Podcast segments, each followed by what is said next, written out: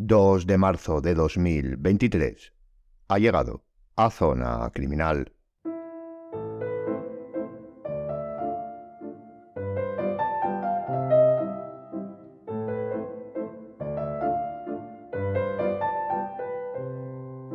El título del programa de hoy resulta, o al menos así lo creo, ciertamente relevante. En este caso vamos a centrarnos en los indicios biológicos, y será la primera parte, con el fin de poder estructurarlos y entenderlos bien, porque como hemos indicado en la propia cabecera, estos indicios biológicos van más allá de la sangre, y eso es lo que vamos a ver hoy. Siempre suele venir a la mente cuando pensamos en ese concepto, sobre todo al leer el adjetivo de biológicos, en la sangre como representante de todos. Y si tras ello nos ponemos a pensar más profundamente, probablemente aparezca la saliva, la orina, el semen, que son, sin duda, los más conocidos y los más representados en series, películas, novelas y documentales. Pero como decimos, estos van más allá, y hoy vamos a centrarnos en los que superan esta concepción. Uno de los aspectos indispensables, que ciertamente se da en cualquier indicio, pero que se muestra más relevante respecto a los biológicos, es la fase de confirmación, dado que ésta tiene más matizaciones que en otros aspectos. Y claro está, esto también lo veremos, porque no todos responden al mismo nivel de dificultad. Algunos sí, incluso en otras etapas de la investigación. Así que vamos a comenzar con el desarrollo del programa. Indicios biológicos, más allá de la sangre. Bienvenido a Zona Criminal.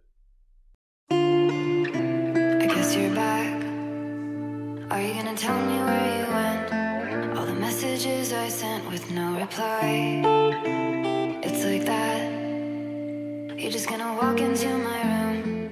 I hate how you assume.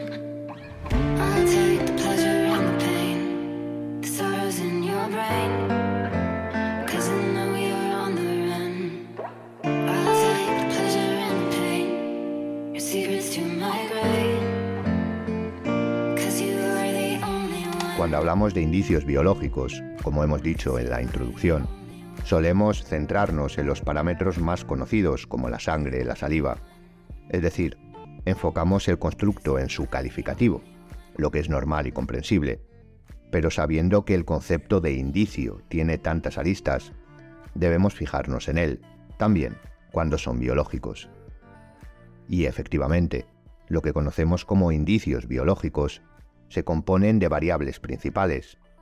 La primera, lo que serían los fluidos, que hemos eh, reservado para el siguiente programa, y que son, además de otros, los ya citados. Y la segunda, son eh, lo que nos ocupan ahora, y que podemos establecer como vestigios biológicos, que englobarían, obviamente, a todos los que no se categorizan en la primera variable, es decir, piel, uñas, pelos, incluso los dientes ya citados en programas anteriores. Efectivamente, el objetivo, la finalidad, es la misma, identificar, individualizar, y la procedencia también, pero son variables distintas de un mismo constructo, el biológico. El segundo aspecto que también mencionábamos en la introducción era esa importancia de la confirmación. Como sabemos, o incluso si no lo podemos intuir, una inspección técnico-ocular no se lleva a cabo de manera desorganizada, caótica y sin planificación. Ya hablamos sobre la cadena de custodia, los diferentes profesionales y conocimientos que se dan, etc. Todas siguen un protocolo, además incluso dependiendo de la tipología del hecho, pero, de manera básica y estructurada, siguen una línea de ejecución que incluso podríamos decir que es temporal, y que se da en la búsqueda de indicios de todo tipo. De hecho, la búsqueda, por una simple cuestión de lógica elemental, es la primera de las acciones. Luego ya cada una de ellas tiene sus propias matizaciones. La búsqueda puede realizarse de diversas formas, normalmente vinculada con la propia localización de la escena. En primer lugar, se realiza una búsqueda visual, se utiliza iluminación forense, etc. Tras esta y la recogida de indicios, es cuando podemos hablar de la confirmación de los mismos. Y decíamos que, efectivamente, esta fase resulta más complicada si cabe en ciertos indicios biológicos. Aquí debemos tener en cuenta un aspecto importante, pero que en muchas ocasiones no se tiene a priori. Tenemos también que apostillar que no veremos uno por uno los vestigios biológicos, puesto que no es el lugar para hacerlo. El conocimiento profundo de cada uno requiere de un estudio no sólo del propio vestigio, sino también del proceso para su análisis. Estos se llevan a cabo de manera técnica y diferente en el estudio de un pelo que de una muestra de orina o de saliva, y para ello se necesita una alta especialización teórica y práctica. Pero volviendo a lo que nos ocupa, centrados en la confirmación, esta debe darse en dos aspectos diferenciados. El primer paso cuando encontramos un indicio, pero centrados en los vestigios, es el ratificar que se trata de un indicio de esas características. Podríamos, por ejemplo, con una inspección visual, el corroborar que un pelo es un vestigio biológico y no una fibra sintética que lo imita, o que unas gotas transparentes tienen esa procedencia y no es otro líquido no biológico. Para este primer paso, repetimos, dentro de la confirmación del indicio como tal, debemos recurrir a herramientas, a maquinaria técnica específica. Sí, la experiencia del profesional puede hacer mucho, pero la evidencia científica debe conseguirse. Tras ello, tras comprobar que tiene un origen biológico, debemos afianzar su procedencia, porque estamos hablando, y disculpen que utilice tanto el término, de una génesis biológica, pero como ya sabemos, este concepto no es equiparable, no es sinónimo de que sea de procedencia humana. El origen puede perfectamente ser animal, que suele ser lo más complicado en ciertos aspectos de diferenciar respecto a cualquier, digamos, vida, vida biológica, en donde la flora es un elemento también central. Y aquí debemos, digamos, jerarquizar, una vez conocido ese origen biológico, para centrar la especie. Porque también es en este punto donde radica lo que comentábamos sobre la dificultad del indicio. Por ejemplo, es más complicado, volvemos a la inspección ocular, concluir que un pelo es de origen animal o humano respecto a un trozo de uña. Es cierto que existe la posibilidad de que una uña, por ejemplo, de simio pueda confundirse, pero estaremos de acuerdo que es más sencillo y probable que en una escena analizada se encuentren pelos eh, de humanos y de perros o gatos que la uña de un simio. Pero aún así, recuerde, nunca deseche una hipótesis de partida. Y también se puede confundir un trozo de piel con un indicio no biológico. Y por ejemplo, la dificultad en los fluidos aumenta, sobre todo cuando estos no son abundantes. Es prácticamente imposible, a simple vista, saber si unas gotas son de origen humano o animal, no digamos ya cuando son gotículas. Esto, por supuesto, depende de diferentes factores, pero de manera básica, hay indicios biológicos que son más difíciles de identificar respecto a su génesis que otros. La utilización de técnicas y herramientas especializadas aquí son de vital importancia.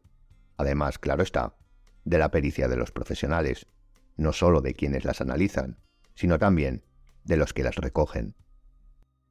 Esos factores que pueden dificultar la confirmación desde el principio pueden ser propios, por ejemplo una muestra no apta para el análisis, la rotura de la misma, pero sobre todo externas, como serían el paso del tiempo, su pérdida, haciendo referencia a la desaparición de sus características, sus eh, marcadores, lo que nos indicarían procedencia y génesis, y por supuesto la contaminación del propio indicio. Aquí debemos tener en cuenta que estamos hablando sobre escenas de hechos donde normalmente reina el caos, es muy probable que encontremos los indicios, digamos, mezclados, en un mismo lugar, por ejemplo, pelos, piel, uñas, procedentes de una supuesta pelea, todos ellos manchados de sangre, etc. Y es que una escena criminal suele ser eso, un caos. En muchas ocasiones se dice que esa vorágine tiene un orden y que debemos conocerlo, desentrañarlo, pero yo más bien me inclino a que ese caos no tiene orden, pero su análisis sí. De ahí la necesidad de conocer y aplicar los protocolos de la inspección técnico-ocular. Ahí está la clave. La aplicación estructurada de una intervención explicará el cómo, que aun siendo un caos, tiene o ha tenido un desarrollo que es la finalidad de toda investigación técnica. Y por supuesto tenemos que tener en cuenta la posibilidad de la existencia de esta contaminación o de estos factores influyentes y convergentes respecto a todos los tipos de indicios, biológicos y no biológicos. Perfectamente podemos hallar, por ejemplo, un proyectil, vidrios manchados de sangre, tierra por encima de piel y pelos, etc. En estos casos, el trabajo de los profesionales que realizan esa inspección y recogida es fundamental. Cuando se estudia el análisis de los indicios, como en cualquier disciplina, siempre se comienza, por ejemplo, por analizar un pelo, digamos, perfecto, incluso arrancándonos varios hasta que conseguimos la muestra idónea. Después lo observamos en el microscopio, lo analizamos, etc. Pero la realidad de un hecho criminógeno es bien diferente. Por eso, la premisa es que, del hecho caótico al laboratorio, ese indicio llegue lo más parecido posible a la situación ideal. Cosa complicada, pero claro, no seríamos profesionales de este sector si nos gustara lo sencillo.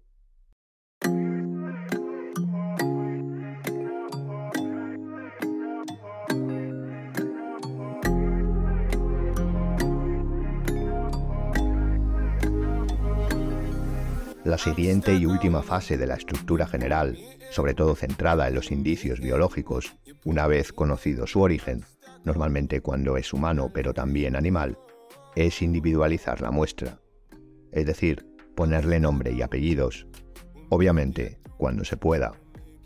Hasta aquí no se ha utilizado una técnica de cotejo, de comparación. Estrictamente podríamos decir que, sobre todo a nivel genético, hemos comparado muestras de una especie con las demás, millones de individuos con animales y otros seres eh, vivos como la flora, pero podemos decir que aquí es cuando entran en escena las bases de datos y o las muestras indubitadas. Realmente, el cotejo con ambas es la mejor opción para confirmar y reconfirmar. Por ejemplo, el encontrar un pelo y poderlo vincular con otro aparecido en otra escena, pongamos de una desaparición, y después, extraído el ADN en términos generales, poderlo comparar con la muestra de un familiar y así confirmarlo totalmente.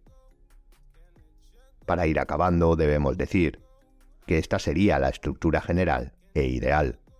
No siempre se puede concluir, como vemos por factores externos y también por falta de muestras a comparar, y llegar a una resolución total de la procedencia del indicio y de todas sus fases. En ocasiones, y no en pocas. En alguna de estas no se obtiene una conclusión eh, necesaria o suficiente para completar las siguientes. Y por supuesto, y dependiendo de varios factores, de muchos, internos, externos, morfológicos, localización, etc., lo que nos aporta la conclusión individualizadora es que ese sujeto, del que tenemos nombre y apellidos, o ese animal, estuvo allí. No podemos, o mejor dicho, dependerá de otros indicios, saber qué es lo que hizo allí y cuándo lo hizo. Para ello sirven las investigaciones como constructo total. Los indicios localizan y ayudan a completar, sin duda, pero no explican o no tienen por qué explicar la sistemática completa del hecho. Y esto debemos tenerlo muy en cuenta como profesionales y no extralimitarnos en las conclusiones. Como siempre decimos, objetividad en busca del empirismo, nada más ni nada menos. Y hasta aquí el programa de hoy. Le dejamos bibliografía que puede ser de su interés en la descripción. Le animamos a seguirnos en el Instagram y TikTok que acabamos de abrir del podcast y en las redes sociales del Instituto Europeo de Ciencias Forenses y Seguridad, desde donde elaboramos y grabamos el programa. Gracias por escucharme y hasta la siguiente Zona Criminal.